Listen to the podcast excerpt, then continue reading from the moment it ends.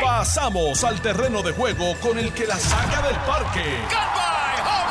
Le estás dando play al podcast de Noti 1630. Pelota dura con Ferdinand Pérez. Muy buenos días amigos, bienvenidos todos a este su programa Pelota Dura de 10 a 12 por Noti1 con Ferdinand Pérez y Carlos Mercader. Le doy la más efusiva buenos días a, a todos los que nos acompañan. Todavía contento por lo que pasó el domingo, pero, pero eso lo digo con un poquito de toque de Chile. Lo digo con Chile, con pique. Eso es con pique, porque hoy, esta mañana, aquí en el programa con nosotros, está eh, directamente bajó por la 100, se trepó en la militar, los que conocen por ahí, por la casa de los tornillos, siguió por ahí bajando, pasó por Hormigueros, pasó Sabana, San Germán, después pasó Sabana Grande, pasó Laja brevemente, Guánica, Guayanilla, Peñuela, Ponce, después de Ponce pasó por Salinas, Juanadía, pasó por Salinas, mire señores, Santa Isabel llegó aquí a San Juan después de que pasó Calle y Calle, había, tapón. Había tapón. En Calle había tapón. Ahorita les voy a enseñar un videito que tengo por ahí del tapón mañanero Monumental. de Calle.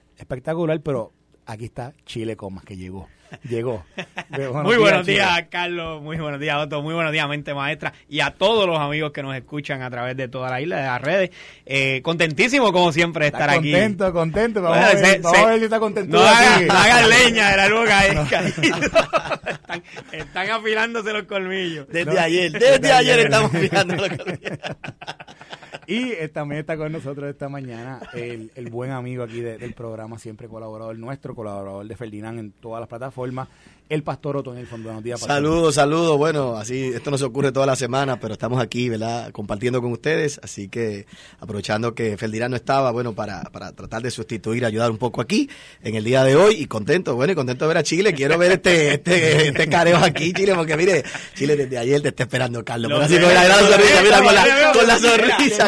Cuando lo vi, cuando lo vi, lo vi reírse, yo dije, mira, menos. lo vi así como, como Drácula, con Eh, sangre. Decía, salivando. Decía, si llega a Chile, que llegue a Chile, que llegue a Chile. Mire, mire, Ah. usted la va a pasar bien hoy aquí con nosotros de 10 a 12. Les recordamos a todos ustedes que nos pueden seguir siempre por la radio a través de Noti1 630. Noti1 630 y los que están acá en el área metro también por FM 94.3 FM. Ahí está el programa de pelota dura y los que quieran ver a un chile, un chile cómo se pica, pues, en vivo y a todo color, pueden entrar por el Hoy sí. Facebook Live, Facebook Live de Jugando Pelota Dura y el Facebook Live de Noti1 630.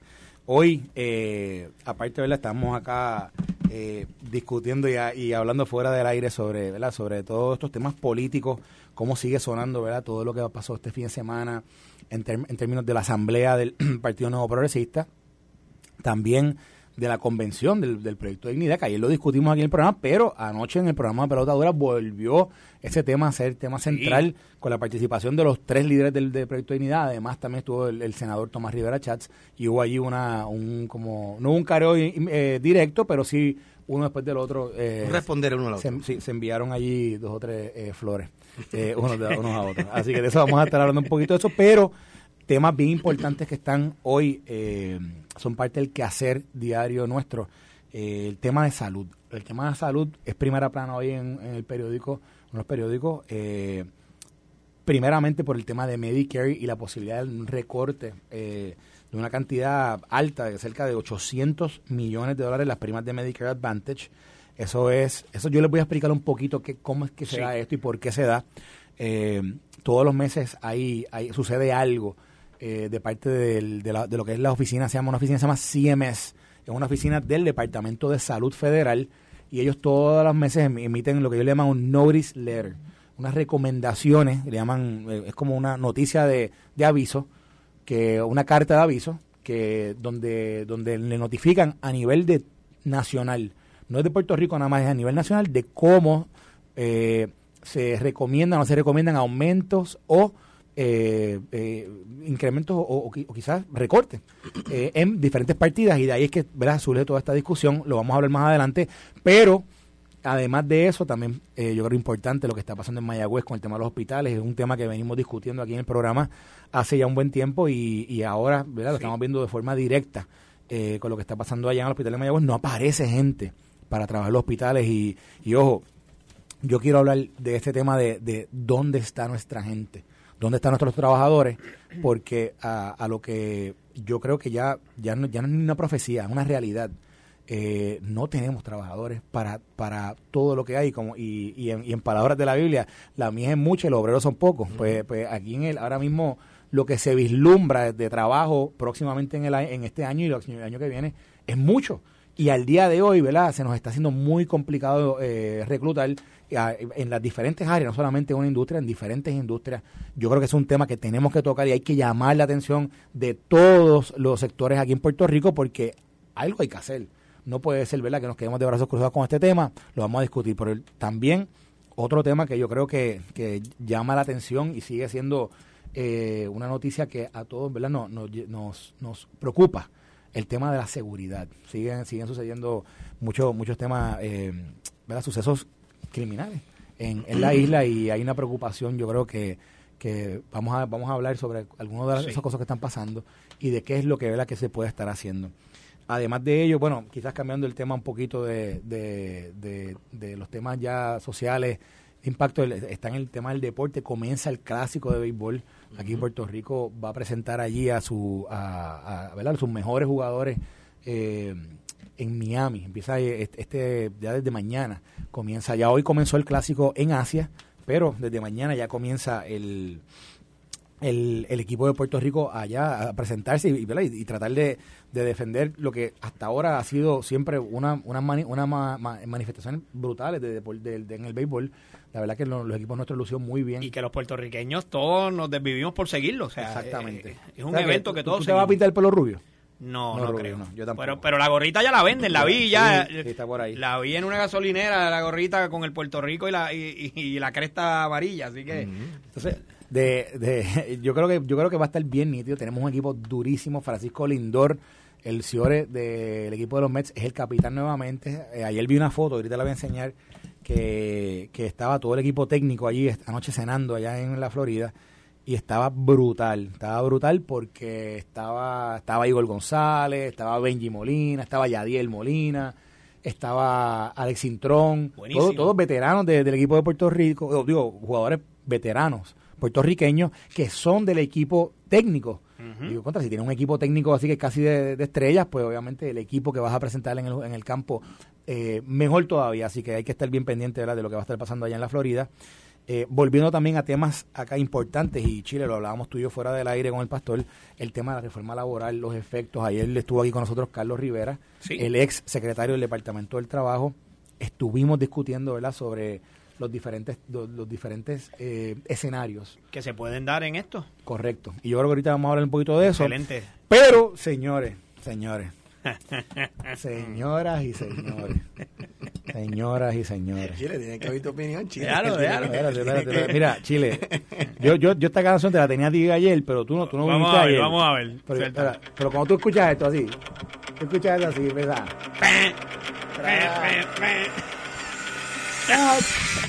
¿Tú sabes lo que eso me acuerda? Eh, Pedro José yo padre entrando al tribunal con los Oye, yo hacía tiempo, no, yo hacía tiempo no veía a Carlos tan feliz. pero mira, me alegro porque por lo menos esa asamblea le dio felicidad a Carlos. Claro, claro, sonrisa por un fin de semana, pero terrible. Yo no lo veía tan sonriente. bueno, mira, la verdad es que la verdad es que ayer estábamos, ayer, ayer tuvimos una, oye, una super discusión con el pastor Maldeli, con el pastor Maldeli y Ferdinand. Los estuve escuchando. Sobre, sobre, ¿verdad? Sobre, fíjate, yo creo que la discusión, en, aparte de discutir el tema de la asamblea, yo creo que fue una super discusión sobre el tema electoral político partidista. ¿Dónde está hoy y hacia dónde nos vamos? Es donde vamos. Eh, quiero comenzar primero, obviamente, con, el tema de la asamblea, porque ya no voy a repetir ya lo que dijimos ayer. sí, queremos también oír la opinión de Chile. Pero, pero queremos, sí, queremos. importante aquí algo, importante. Y en el contraste, en el contraste de lo, de lo que, de lo que, de lo que se ve, eh, la proyección que se da de los partidos políticos. Teniendo como, como muestra los eventos que han ido ocurriendo en las últimas dos semanas de los diferentes partidos. Pero obviamente el, el, Partido Nuevo Progresista el domingo dio una demostración de, de fortaleza. una demostración de unidad, una demostración de movilización, de organización. Y yo voy a destacar algo. Y yo, yo no sé si yo se lo dije a Carmelo cuando lo vi esta mañana, no, esta mañana se lo dije, posiblemente fue ayer, pero a mí algo que me impresionó y, y, quizás esto, es un detalle sencillo, pero por lo general, en estos eventos, coge el micrófono todo el mundo. Sí. Y coge el micrófono todo el mundo y, y de momento cada cual se extiende como entiende que tiene que extenderse. No, no hay como, no se ciñen necesariamente a un tiempo, y aunque se les da un tiempo, sí. pero por lo general, ¿verdad? Cada cual eh, eh, decide, ¿verdad? Cuánto realmente de tiempo está o no está el micrófono. Y, y a mí muestra de la organización que había en este evento es que primero hablaron cuatro personas. Sí. Hablaron, habló el secretario del partido, eh, bueno, cinco, porque habló el secretario del partido brevemente, bien, muy breve, para el proceso, para el proceso parlamentario. Eh, habló Tomás Rivera Chats, habló Johnny Méndez, habló Jennifer González y habló el gobernador. Sí. No habló más nadie. Y eso fue una. Dos, que los cuatro que hablaron, que tuvieron eh, la hora del mensaje, fueron mensajes que se ciñeron a un tiempo en específico. Nadie se extendió más tiempo de lo, de lo, de lo, de lo que uno hubiese esperado. Muestra de la buena organización que había. Entonces, yo presento eso eh, como, como un dato de que, de que a la luz de lo que se ve en este próximo año y medio que viene de, previo a las elecciones, hay, un, hay, hay cinco, hay cinco eh, caballos en, en, la, en, la, pista de, carrera. Pero hay uno, por lo menos que, en proyección se ve que está listo para correr. Los demás no sé. Dime tu Chile. Mira, muy buenos días al pastor y a Carlos. Ajá. te lo tenías ahí. Tengo alegría, tengo alegría. Yo, quiero comenzar, ¿verdad? Y, y dando un, un vistazo en general de cómo fluyó esa actividad.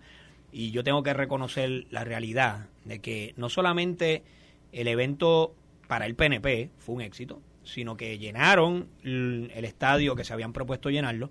Eh, y al César lo que es del César. Yo quiero reconocerle a Vanessa Santo Domingo, que estuvo no días, meses, meses, previo a este evento, visitando los municipios, visitando los distritos y reorganizando un partido como se tiene que reorganizar. Y esto que cojan oreja a los demás partidos, porque si aquí hay partidos que quieren ganar las elecciones, tienen que entender que tienen que reorganizar sus partidos debidamente. ¿Por qué? Porque cuando usted reorganiza, no solamente levanta el ánimo de la gente, sino que también coordina los grupos de jóvenes, coordina los grupos de damas, coordina los grupos de las organizaciones eh, alrededor de la política.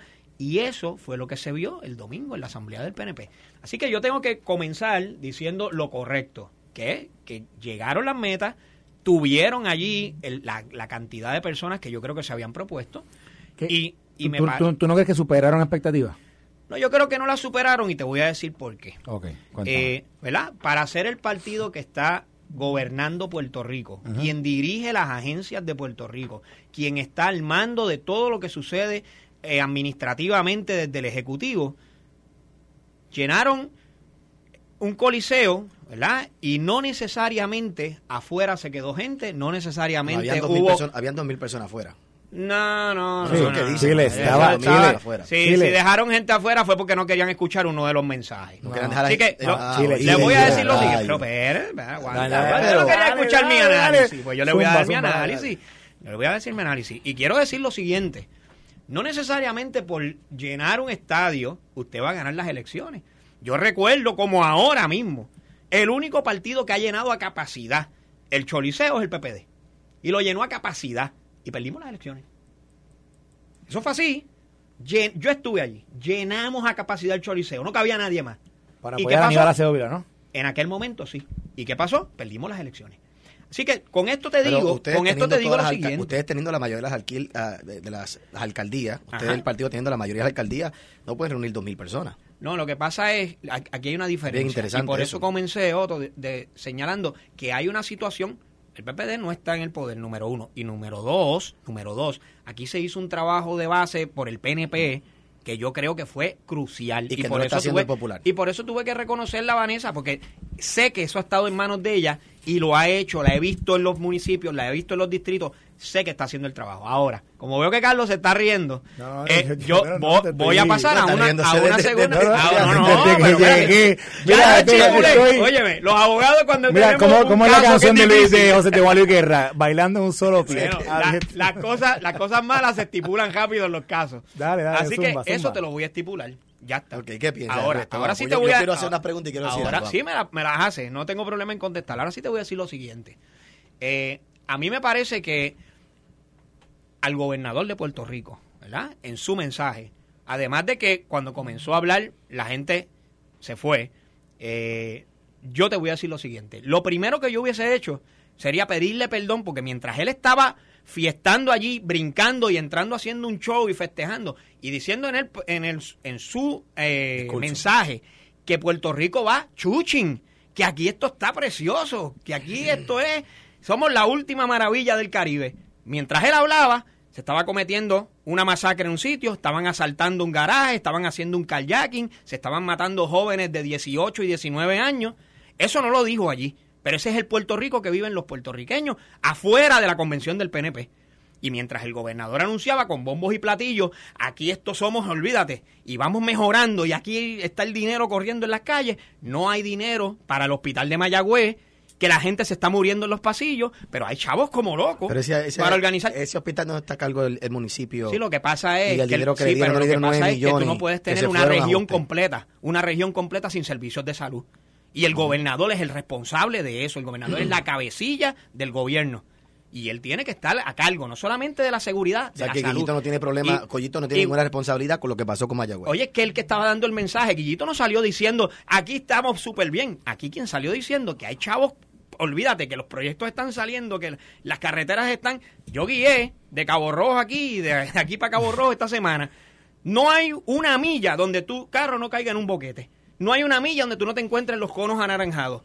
Trata de transitar por calle. Aquello allí tienes que tener una licencia para Mire, guiar no heavy. mira, digo yo, en la luna. Yo acabo de mandar a pedir por uno de estos servicios que traí aquí cosas. Pedí como una caja de alcoholado para que se sobe. Para que se sobe. Lo estoy dejando ahí, Ahora- porque. no, no, pero Mira, ahora te voy a decir lo decirte último, algo, déjame por- decir- porque me falta la Ah, educación. Ah, todavía te falta. porque dale, sí, dale, porque sigue, habló, sigue. habló, Sigue, dale, dale, habló de la dale. cantidad de fondos Dale, que su dale. gobierno está haciendo. Pero si se hubiera Pero, parado sin embargo, ayer el Partido Popular hubiera dicho lo mismo. No, No, hubiera, no, hubiera dicho lo mismo porque es que si se paran en cualquier convención eso es lo que van a hablar Chile. nuestra, pero acuérdate que ya yo te estipulé unas cosas, yo dije que lo organizaron bien, oye, llevaron, y te tengo que decir, la cantidad de inversión en dinero que se hizo allí para ese montaje y obviamente aquella tarima y esos efectos especiales que se dieron, me parece extraordinario. No sé cuánto costó, Carlos. lo Salivando todavía, está salivando, a lo mejor, oye, a lo mejor, ¿por qué a lo mejor partido- Carlos puede tener un número de cuánto salió Bueno, eso. Pero ojo, Pero- way, yo sé que el Partido Popular Democrático no puede pagar ni la mitad de eso. Yo lo sé, pero no Pe- tiene chavo. Y Pero no- ¿sabes y- y- qué? Pero- no pero era ojo, necesario. No era habla. necesario. ¿Por qué no era necesario? Porque no hay que hacer un, una, un esfuerzo como ese de gastar tanto dinero cuando al mismo tiempo no tiene chavos para darle a la salud, no Chile, tiene chavos Chile, para darle a que no escuelas, para, para, para, para, no tiene chavos para Una tapar los cosa es- hoyos y para, para, tirar la brea. No mezcle, no, mezclando. Esto es una actividad del político te escucho. Dale, te escucho, por te Dios. escucho, No, vamos, no, Mira, yo quiero, yo quiero hacer una pregunta a Chile, realmente. Una pregunta, porque para mí la discusión que yo llevé ayer Me eh, gustó. aquí, de, 11 y me- de 10 y media a 12, tiene que ver con una sola cosa, y es definición. Sí. ¿Por qué el Partido Popular está en crisis en el día de hoy? Chile, ¿por qué razón? ¿Por qué no el Partido Popular hoy no hay un líder? ¿Por qué razón? ¿Por qué tú piensas? Bueno, son varias las razones. Esto no es una sola Y esto razón. va a un punto que quiero llevar. Sí, yo sé a dónde me quieres llevar. Vamos quieres hablar del estatus y de, y No. de una definición, de una definición de dónde los populares tienen que estar encajonados. Y, y yo te voy a decir lo que pasa. Partido Popular tradicionalmente ha sido un partido de centro. Mm, Y- exacto. Y, y te voy a decir más. Y ahora es de izquierda, ¿no? No, por No, el contrario, liberal. sigue siendo de Mm. centro. Lo que pasa es Ah. que algunas voces dentro del partido han decidido Son- son- que hay que moverse para alguno de los dos extremos. Las plumitas. Yo no, no le, no, oye, yo no me gusta etiquetar a nadie. ¿Cómo- y por- ok, pero es que ¿y eso son tú cosas. le llamas a ellos y cómo tú le Pero llamas? mira, El y- y, partido ese, de- y ese es precisamente el punto. Ajá, vamos a ver. Y para mí, para mí, el partido PNP, yo creo que está cometiendo el mismo error. Por ahí van. Oiga bien, ¿por qué razón? Porque en el mundo que estamos viviendo, el nuevo votante quiere gente definida. La razón por la cual hay una crisis en el Partido Popular es que no hay una definición que los una para nada. La mezcolanza de ideas que hay, lo que ha hecho es lo, lo ha lanzado a la izquierda. Y la tradición de la izquierda, de la de- del centro, es siempre irse a la izquierda. Eso es, eso es la realidad en el mundo entero. Y ayer, cuando yo hablaba aquí en el discurso, cuando el partido PNP trata de ser de centro, trata de ser un centro moderado, no se define, yo creo que interrumpe las bases del partido PNP, que eran conservadoras, que es las que han sostenido al partido PNP por mucho tiempo. Y yo creo, Chile, que lo que estamos viendo dentro del Partido Popular es una crisis de definición, donde tú no sabes dónde está parada la gente. Por, por, lo- por ejemplo, yo sí tengo que darle, que aunque no creo que la estadidad sea lo que va a mover la eh, elección el año que viene, realmente sí va a mover a una base que está definida. Este partido solo quiere estadidad. Los demás están todos mezclados y en esa mezcla es que se comiencen todos los errores que estamos viendo. Pues mira, te- Carlos, ¿querías decir algo Sí, o no, le contesto da- aquí no, al pastor no, un momento? decir algo sí, rápido. adelante. Eh, a lo que tú a lo que tú respondiste yo yo creo que, que sería un pensamiento incauto o de alguien incauto pensar que el, que el gobernador no fuera a hablar de su obra. Y el gobernador ahí no dijo no dijo nada que no fuera cierto que no fuera que no fuera cierto. Habló habló del tema del desempleo habló del tema de la reconstrucción habló del tema bueno ahorita mismo en la introducción de este programa hablamos sobre una situación que está quejando a Puerto Rico. Y cuál es la falta de mano de obra falta de mano de obra ¿por qué? Porque la diestra y la, y la, y la, y la capaz está ahora mismo trabajando y la, y la que no, o sea, y la que nos hace falta para todo lo que hay es precisamente porque en el pipeline de trabajo hay muchísimo trabajo por hacer. Así que yo, yo, yo no sé, yo no sé qué, qué es lo que tú pensabas que él iba a decir allí, ¿verdad? Pero La pero- realidad, pero la verdad, eso, lo que esa es la verdad de Puerto puertorriqueño- Rico. No, no es la verdad del puertorriqueño. La verdad del puertorriqueño es que no podemos salir tranquilos a la calle, que no hay servicios de salud. Ahora, mientras estamos hablando, hay una persona esperando que lo atiendan del corazón en el pasillo del centro médico de Mayagüez. Bueno, y eso es tiene una situación del municipio de Mayagüez. eso no es culpa de. Guillito, eso es culpa del gobierno. No, ¿y cómo se llama el alcalde de ahora? El Pues nuevo? necesitamos, se llama el necesitamos, ahora? No sé, lo, lo que ¿Cómo es el nombre necesitamos, Radamés que se llama? Algo así. pues no sé, lo que necesitamos es que atiendan los servicios de salud de la región oeste. ese y el no hay gobierno no atiende. no Parece que no somos iguales. municipal, ¿o Parece no? que los del oeste no somos iguales. Pero tiene un hospital ¿cómo que no? municipal que le el dieron gobernador, dinero. no es que no le echen la culpa a los alcaldes, así es bien fácil. Ah, pero los alcaldes Así son los héroes fácil. siempre, los alcaldes No, son los héroes no, no, siempre, no, no, los pueden alcaldes echarle, no son los culpables si, de eso. si algo sale el mal, el malo es el gobernador el pero si algo sale bien son los alcaldes. O sea, o sea, hay que darle el balance, el o sea, balance. Que si, que si en el oeste, si en San Juan los servicios de salud no son buenos, es culpa del de- del secretario de salud, pero si en el oeste no son buenos, son culpa del alcalde. No, bueno, pues no, yo no estoy el gobernador que- tiene una pasa es que- responsabilidad que- sobre que- ¿Qué eso. responsabilidad tiene, eh, tiene el alcalde si eso es un, un hospital El municipal? alcalde tiene la responsabilidad de levantar la voz millones de y decir, dólares. oiga, gobernador, los mismos recursos que se le están asignando a San Juan, asígnalos a Mayagüez también, porque igualita Pero si es una vida en Cabo Rojo, nada. es una vida en San Juan. Si con los que le dieron no hizo nada. No, y están no, bajo ¿qué- investigación. le dieron? No, Pero señor. si le dieron nueve millones. No, señor. Bueno, mira, para acabar el tema de la Pero asamblea. nueve millones. No, Mire, se acaba. Para acabar el número de la asamblea, vamos a ver, vamos a seguir, vamos a seguir, vamos a seguir. seguimos- Lo único seguimos que voy voy a hacer con una cita de un gran poeta puertorriqueño. Eh, adiantre. que dice, ronca, ronca y te patiega yo los números hablan por sí solos. Estás escuchando el podcast de Pelota Dura, en Noti1 con Ferdinand Pérez. Bueno, y aquí regresamos a la segunda entrada de este su programa Pelota Dura, este que le habla Carlos Mercader esta mañana con eh, un chile picado, chile comas, y con eh, el pastor Otoniel Fondo estábamos discutiendo todo sobre la asamblea. Mire, la cosa se puso tan, tan y tan y tan y tan candente aquí que ahorita vino Lourdes, la, la que nos recibe todas las mañanas, siempre con un saludo hermoso aquí en, en Uno Radio, y le trajo una paletita a Chile. Dijo, Chile, endulza tu vida. Endul- endulza tu corazón. Endulza tu vida, porque está, está, estás amargo, estás amargo. Aquí la tengo, mira ahí. Eh, Mira, by the way, que ahorita entre las noticias no mencioné, que quiero reco- reconocerlo. Hay dos noticias importantes en términos de nombramientos en el gobierno de Puerto Rico. Sí. Uno, que renuncia el director de la, compa- de la compañía Fo- Fomento, que Fomento Prisco, Industrial, Fomento Prisco. Industrial, Prisco, y nombra el gobernador de Puerto Rico a Luis Dávila, el licenciado Luis Dávila Pernas, como nuevo director de la de Prafa, que fue correcto. eh, Luis Dávila Pernas, ¿verdad? Para, para, fue mi subdirector en cuando yo era director de Prafa, él fue el subdirector que estuvo conmigo desde el 2017, cuando entramos en, eh, en aquel momento. Y tiene y luego de eso eh, se fue a trabajar en la empresa privada, exitosamente en un bufete privado, y ahora regresa al, al servicio público, ahora como director de Prafa. Más adelante vamos a ver si podemos eh, comunicarnos con Luis Dávila para, para poder hablar ¿verdad? sobre sobre este nombramiento, que sé que está bien contento él. eh, y se, y se ve la que va a hacer un gran trabajo, conoce muy bien Washington eh, y de, eso podemos hablar ahorita un poquito más. Pero vamos a continuar un momentito esta, esta discusión de temas de, índole eh, político y político partidista, porque eh, si bien es cierto que, que ocurre todo el, éxito que tuvo el, PNP en términos de, movilización, de organización y de, de, proyección, yo digo, de unidad y de partido, el, el pastor levanta, levanta una, un tema que yo creo que Ferdinand y este, y este servidor lo veníamos discutiendo desde, desde los resultados de las elecciones del 2020. Sí. Cuando finalmente entran o, son elegidos personas, senadores, representantes, tanto por el Partido del Movimiento Victoria Ciudadana como del, del Proyecto de Dignidad. Y Felina y yo en aquel momento, eh, inicialmente estábamos con, con Manolo Sidre. Recuerdo que discutíamos cómo era que la política en Puerto Rico estaba tomando unos matices eh, similares a cómo se estaba llevando a cabo la discusión política en, en, los estados. Y obviamente eh, estábamos hablando sobre todo lo que tiene que ver con el tema de, la política pública liberal versus la conservadora, los issues que, que le llaman las guerras culturales, le llaman allá a nivel de la política nacional, eh, lo definen así, guerras culturales.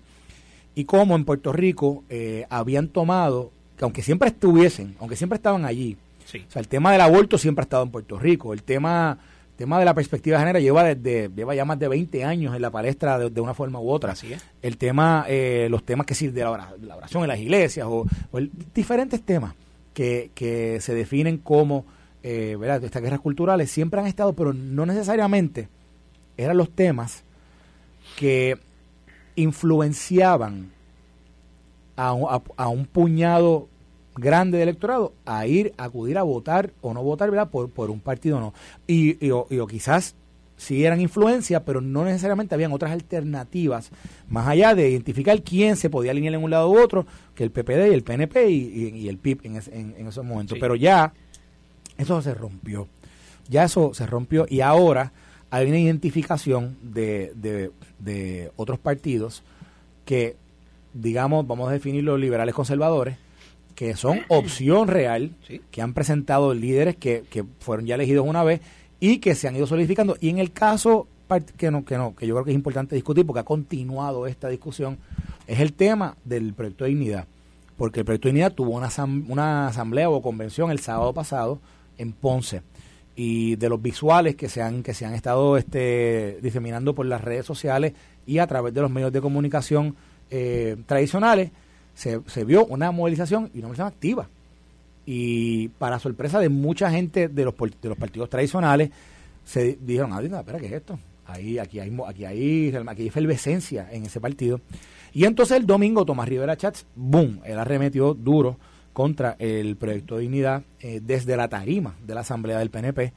Eh, yo creo que tratando de establecer una línea eh, de, una raya marcando una diferencia. de que y de que y de que para esos quizás PNP o estadistas que en algún momento hayan visto la oportunidad como, como una opción que realmente volvieran al, al, al, y ayer ayer en el programa de televisión de eh, jugando pelotadura eh, Tommy hace hasta una alusión bíblica. Él dice nosotros se nos, de, se nos descarrió una oveja y hasta esa oveja la vamos a ir a buscar.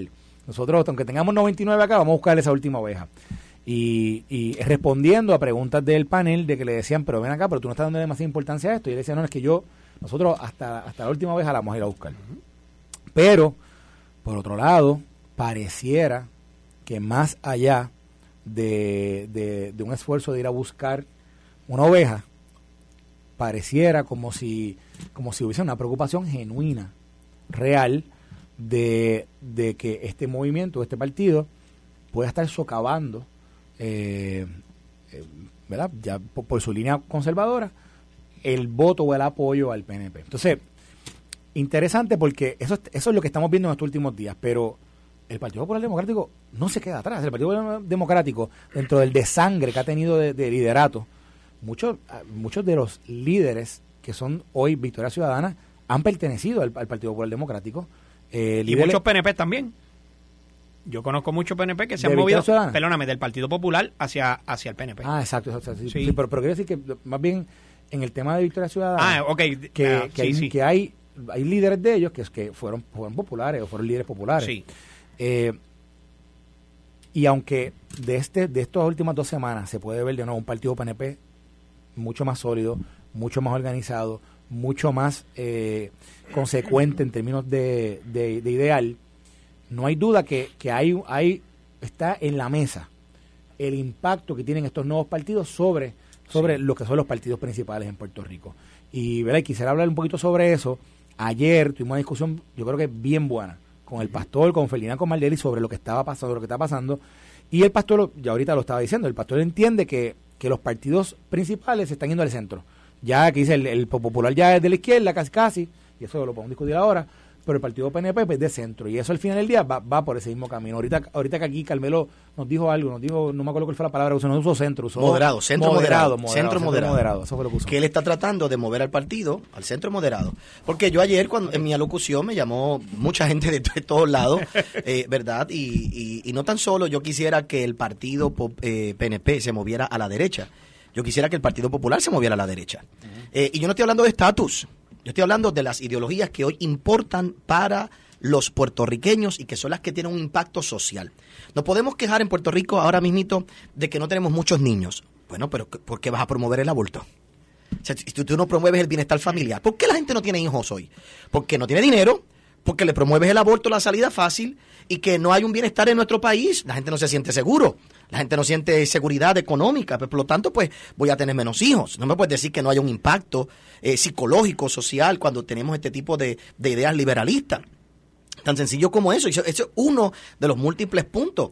¿Cuál es mi, por ejemplo, mi alocución con Jennifer? Jennifer ha estado la comisionada, ha estado como, como comisionada. Yo no puedo cuestionar su trabajo. Yo creo que ha hecho su trabajo bien y que ha luchado. Y oye, Jennifer ha sido una eh, mujer política a través de todos los tiempos. Pero, por ejemplo, yo no sé lo que ella piensa con respecto a woke, la cultura woke. Yo no sé lo que ella piensa con respecto a la segunda enmienda. Yo no sé lo que ella piensa con respecto a un gobierno pequeño. Entonces, yo no, yo cuando yo miro ella, el mismo Pierluisi, sé dónde está en ciertas áreas. Cuando miro el Partido Popular, yo, yo sé dónde están en ciertas áreas, pero no hay una definición concreta donde uno pueda decir, estas personas creen en esto y yo creo que ya el público en general ya está más concentrado en este tipo de cosas porque son cosas que nos afectan directamente Claro. a cada uno de nosotros.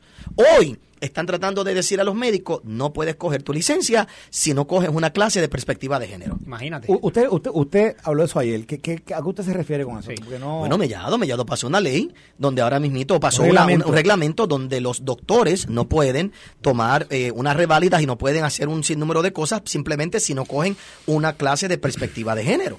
Entonces, la pregunta es, ¿y dónde están las convicciones de libertad religiosa de- o libertad de conciencia de una persona que no cree que esas cosas tienen que estar ahí pendiente, ¿verdad? Hacer, a, a- hacerlas. ¿Qué tiene que ver eso Sí. con la medicina? Si en realidad yo estoy seguro que nadie aquí puede decir que ha sido discriminado por un doctor simplemente por su ideología de género.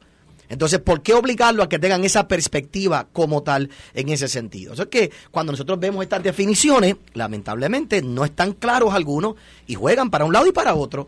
Y yo soy de los que creo que debemos estar aquí para que nos digan qué tú crees en esto, qué tú crees. En, en eso estoy Sí. de acuerdo, en eso estoy de acuerdo con el pastor, porque en efecto, el, ¿verdad? la ciudadanía espera de sus políticos que les sean directos y claros.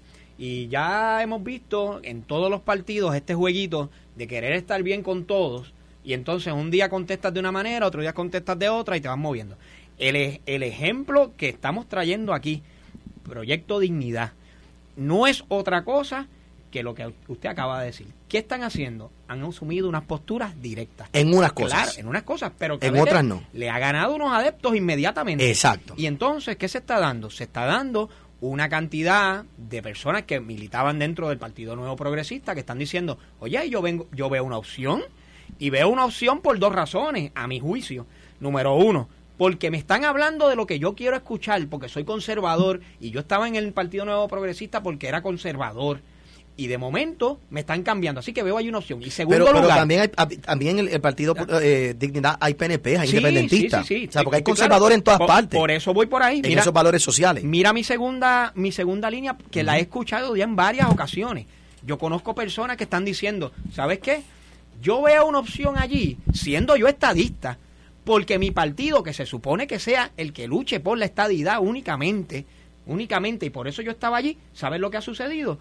Ya simplemente se han dedicado a administrar y les encanta estar administrando y los, los cabilderos que llevamos allá no han hecho nada y el, y el tema de la estadidad no se ve a la vuelta de la esquina. Así que encuentro dentro de ese movimiento de, de Proyecto Dignidad una opción. Y eso lo he escuchado ya en varias ocasiones. Así que no me sorprende cuando ya en el PNP, estoy seguro que están hablando, habiendo, habiendo visto números, están diciendo, espérate, tenemos una pluma abierta por aquí, se nos están yendo.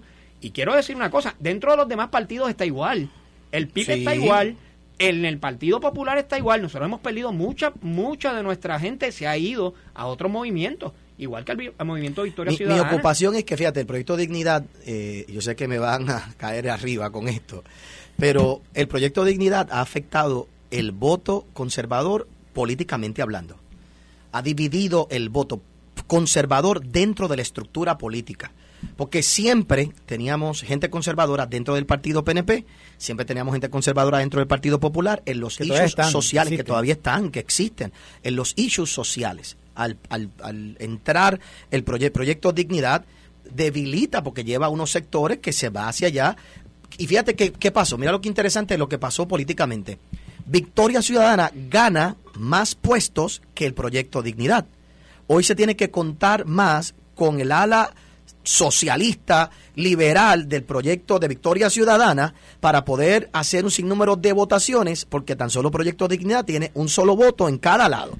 Ahora, Entonces, pero- requieren de que de que tengan los votos conservadores del PNP y de algún partido, algunos del Partido Popular para tratar de promover ciertas posturas Mira, y, y yo creo que de eso afectó se trata la ya. democracia. O sea, Pero- si y no consiguieron los votos de y a- llevaron, de acuerdo y contigo. llevaron el mensaje y perdieron, pero perdieron. yo hubiera preferido, yo prefiero una democracia bipartidista. Bueno, lo que pasa te es voy que, que Puerto rápido. Rico se ha llevado, voy contigo, Carlos, eh, se ha llevado el mensaje de que ya estamos cansados del bipartidismo y esto es el resultado. Y el resultado, y esto es lo que hay en todos los países de Centro y Sudamérica, que hay un montón de alianzas con sindicatos, con aquellos, con lo otro, y a la hora la postre pa- pasa como España, no tenemos un primer ministro por un montón de tiempo, porque no se ponen de acuerdo, Bueno, y tú vas a tener no, un montón no, de cosas, no, aquí pero no va a pasar. necesariamente, pastor. Pero qué consenso va a haber, a Aquí, ellos. aquí eso no va a pasar. Pero, pero, consenso ellos. va a pero- haber. No, no, no. Bueno, no hay, no hay duda que hay facciones dentro de estos movimientos po- eh, políticos partidistas que quisieran ver algo así. Pero yo no creo que eso vaya a pasar. Ahora, déjeme, quiero dar una... Pero los hechos son los hechos, los para que, datos para son que los datos, sepa, como dicen ah, por ahí. Me acaba, pero, ¿verdad? Lo- lo- de- vamos para allá No. ahora. No me, no me, no me Y tú miras, y tú miras para Centro y Sudamérica, cuando tú miras para Centro y Sudamérica, todos los que son centro terminan a la izquierda y la mezcolanza que hay en todos esos países son todas esas alianzas de estos pequeños partidos que vienen a una segunda ronda. ¿Por qué el Partido Popular quiere una segunda ronda? El Partido Porque es la Popular Bueno, siendo pueden ganar, porque ya no pueden ganar. Ah, centro. No, no, no, no, exacto, señor. porque El Partido no Popular no puede ganar. El Partido Popular ya no puede ganar, esa es la ¿Quién verdad. Y no ¿Por puede ganar. proponen una segunda ronda? No, Yo espera, diciendo. espera una segunda ronda. Pero mira, pero déjame decir, ya mismo, espérate, espérate, es que quiero, quiero dar una nota aclaratoria sobre lo que el pastor habló ahorita. El pastor está hablando sobre una orden administrativa, creo que se llama la orden administrativa 398 de- del Departamento de Salud. Me dicen, el caso está en el apelativo y hubo una orden de paralización, le llaman auxilio de jurisdicción, Sí. sobre las renovaciones de licencia para profesionales de la salud hasta que el apelativo resuelva. Así que eso ahora mismo, pastor, está, no, no está, no está, no, no está en función. No, está oficial, pero, está- pero fue algo que se trató de imponer Está bien, no, está bien, pero, pero le estoy dando Perfecto, aquí el, el, el- el último, porque Eh, se ha impugnado es. el último este, el último estatus de cómo se ha está estado eso. impugnando y hay gente que no la quieren tomar y la han estado Mire, impugnando. de- déjame decirle algo. Eh, yo, yo difiero de ambos en, en- en algo para mí central. Yo sigo pensando que, que el tema, lo que, lo que hace que el Partido Nuevo Progresista tenga hoy la capacidad organizacional y, y, y, y- de, y de poder movilizar a toda esta gente que, que movilizaron el domingo y que esa actividad fue tan exitosa vis a vis el resto de los partidos, es la definición de estatus. Y aunque yo sé que la oposición le encanta decir que la estadía no se mueve, la estadía no llega, yo, yo tengo una opinión distinta a ella en la medida en que yo creo que, que la estadidad ha avanzado. Carlos, pero ¿cómo ha avanzado? pero- Pero, pero, pero eso lo voy a explicar. Aclara eso, pero Pero- aclara. pero- porque- sí, pero no de tanta Pero vístame el espacio que voy de sigue- sigue prisa. hablando de la La asamblea, asamblea, asamblea. Dime ni- cómo el partido un 16. PNP, dime cómo el partido PNP ha avanzado la, la, la estadidad. Dime que ha avanzado. Y estamos más cerca hoy. ¿Puedo? ¿Puedo? Voy a, voy a Ahí, pero ahí Voy a- estamos- vamos más a cerca dejarlo. hoy. Vamos, ahora sí que se formó aquí. ¿Estamos más cerca hoy o no? No. Pero deje- Pero Más lejos. Ah, pues no, pues yo no hablo. No, pero no, no, Usted sigue, tiene la palabra. Usted tiene la palabra. Mira, y te lo- voy voy a empezar de- del último proyecto que se pas- que pasó a la Cámara, que pasó un proyecto a favor de, de un proyecto de un lenguaje, El proyecto Jennifer. el proyecto de Nidia Velázquez y de Jennifer, Sí. Que, la, ma- que murió. Eso no va a ningún lado. Que pero, pero pasó en el floor, ¿verdad? De la Cámara. Eso quiere decir que hoy, hoy ahí allá, o había una mayoría eh, de legisladores, de congresistas, que aprobaron un proyecto que eliminó de las opciones para preguntarle al pueblo de Puerto Rico la opción del territorio. Y yo creo que eso no se había visto. Pero ¿por qué la comisión tiene que hacer un proyecto nuevo si en el 2012 Pero- ya se dio Yo un no voy a hablar, yo no puedo hablar, Ya pastor, hizo, déjeme hablar. Sí, pastor. es- Pero porque déjeme hablar, hombre pastor, está, si yo no- tratando, está tratando de elaborar algo que es bien difícil. No, bien no, es difícil bien elaborarlo. fácil. Adelante, Carlos. Es bien fácil explicarlo, es bien fácil explicarlo. Y esto, y, ojo- y ojo, y esto puede ser de forma orgánica, porque Mira, yo les voy a decir algo. aquí, yo les voy a decir algo muy bien, de dulces vamos, a la vamos, vida. vamos a coger las paletas. en lo Mire, que Carlos- mire, lo que yo le iba a decir. eh, cuando pasó el huracán, había un desconocimiento grande en la, en la población norteamericana sobre el, sobre el tema de Puerto Rico, los pormenores de Puerto Rico. Y hablo en la población en general. Hablo, no estoy hablando del Congreso, estoy hablando en, ¿verdad? de los, norteamericanos en todos los estados. Pasa el huracán y pasó la pandemia y encuesta tras encuesta nacional, no estoy hablando de encuestas en Puerto Rico, no estoy hablando encuestas del Nuevo Día, estoy hablando de encuestas a nivel nacional que tocan el tema de Puerto Rico, el nivel de conocimiento sobre el tema de Puerto Rico y sobre la situación ha aumentado casi un 50% de como un momento dado era a como es hoy. Y dentro de ese conocimiento y esa discusión en encuestas, tanto, y estoy hablando del pueblo, tanto republicano como demócrata, y las pueden ir a ver, están en las redes, están en los periódicos, lo pueden ir a buscar. En ambas instancias hablan sobre, sobre un favor hacia que Puerto Rico se pueda convertir en un Estado por el tema de una ciudadanía que no es una ciudadanía plena. Y, esas, han sido las preguntas que, yo he visto en la encuesta a nivel nacional, donde la opinión de, de los norteamericanos en general ha cambiado a favor, a favor de la estadía para Puerto Rico. Que para mí es, no es poca cosa, porque anteriormente el desconocimiento que había en la población, pues yo creo que impactaba severamente, porque cualquiera, venía el Partido Popular Democrático con, con Charlie Black a decir 20 embustes de Puerto Rico, y entonces allá venía, oh, es verdad que Puerto Rico, que si- lo que fuera, ¿por que si Puerto Rico era un 20 gueto, que si Puerto- ¿Por qué 20 embustes? pues chicos, porque Si dicen 20 igual- embustes, no, se le, y, y va y- No, no, no, no, Pero- Carlos, pero, ok, espera, espera. Llevábamos Yo he estado ahí, Chile. Yo estuve allí. Yo tuve que combatir a la Black. demagogia de cabilderos populares tirándole a Puerto Rico Y me- con tal de que nosotros no pudiéramos avanzar quieres decir, en el tema de Y me quiere decir entonces que el PNP, ahí. el PNP no tiene cabilderos ahora mismo allí haciendo lo mismo a favor de la A favor- seguro que sí, a favor de los de y mira, eso no es una mismo falta de respeto hablando, mira, y eso no es una falta de respeto está, al, resto del pueblo de. Puerto Rico que no cree en la estadidad. Pero espérate, espérate, espérate, espérate. ¿Tú sabes lo que significa es la estadidad? La es estadidad, significa que en el tema de Medicare Advantage el único estado, dinero, que el estamos único perdiendo que sale en primera plana. la vergüenza de, Eso es lo que de significa hacer el plan Tennessee y no se lo aprobaron, son ustedes. El PNP hizo, aquí vamos a llevar el plan Tennessee, y no- eso no ha fallado nunca en la historia de los Estados Unidos. Y llevaron allí y han Mira, hecho ridículo. según Carlos, no han según adelantado Carlos, ni una espérate, espérate, pulgada. espérate. Según Y Carlos, escucha el avance es un avance de percepción. Que hay No, no, otros no, no es percepción. más No, Eso no, es no, lo que no, Carlos saben lo que. No, hay. no, no, Lo que pasa es que al final del día, los congresistas y el Senado y los senadores, ¿por quién se mueven?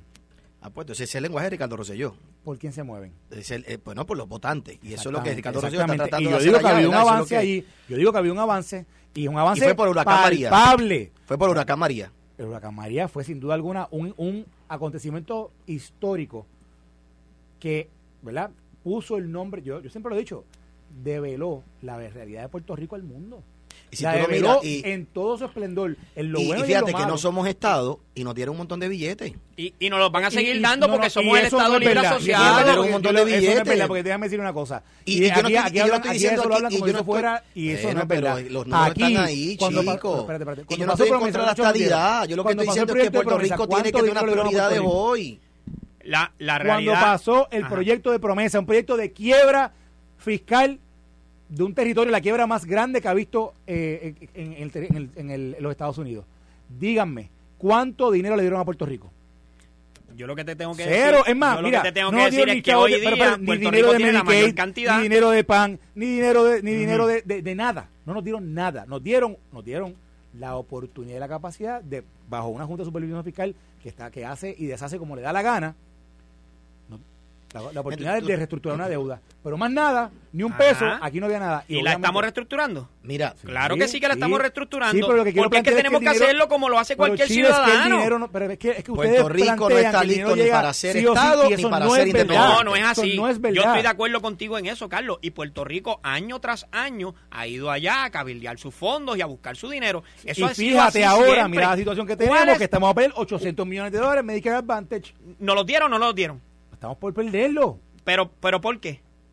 por, por- Ah, por pero la situación espérate. colonial, chico. No, no, por ninguna No, situación no, colonial. No, no, señor, no, señor. Cuéntame y por déjame, por la misma razón que se pierde un montón de millones de dólares todos los años por la ineficiencia del No, gobierno. Eso no, eso no es verdad. Por la ineficiencia del gobierno. Mire, Seamos seguimos- honestos. si seguimos y esto no tiene que ver, que Carlos, óyeme bien, y esto no tiene que ver con PNP. Para mí, mi, mi- lo que estoy diciendo aquí no tiene que ver con PNP y populares. Esto tiene que ver con la estructura gubernamental que es una fallida.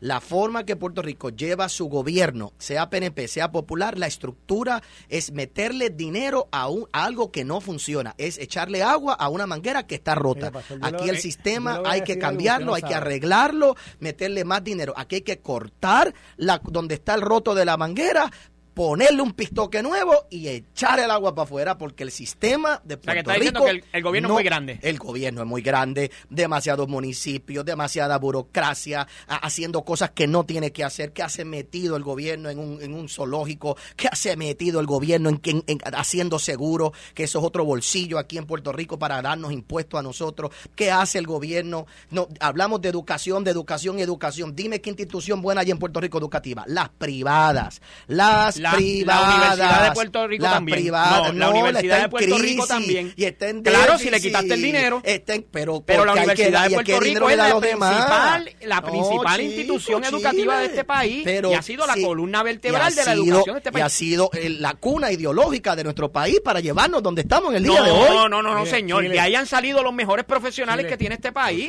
Lo que pasa es que, de las otras instituciones no han salido. Pastor, De las otras instituciones no han salido. Claro que han Ah, salido. pues por eso han salido de todas. Porque le, le inyectas el dinero.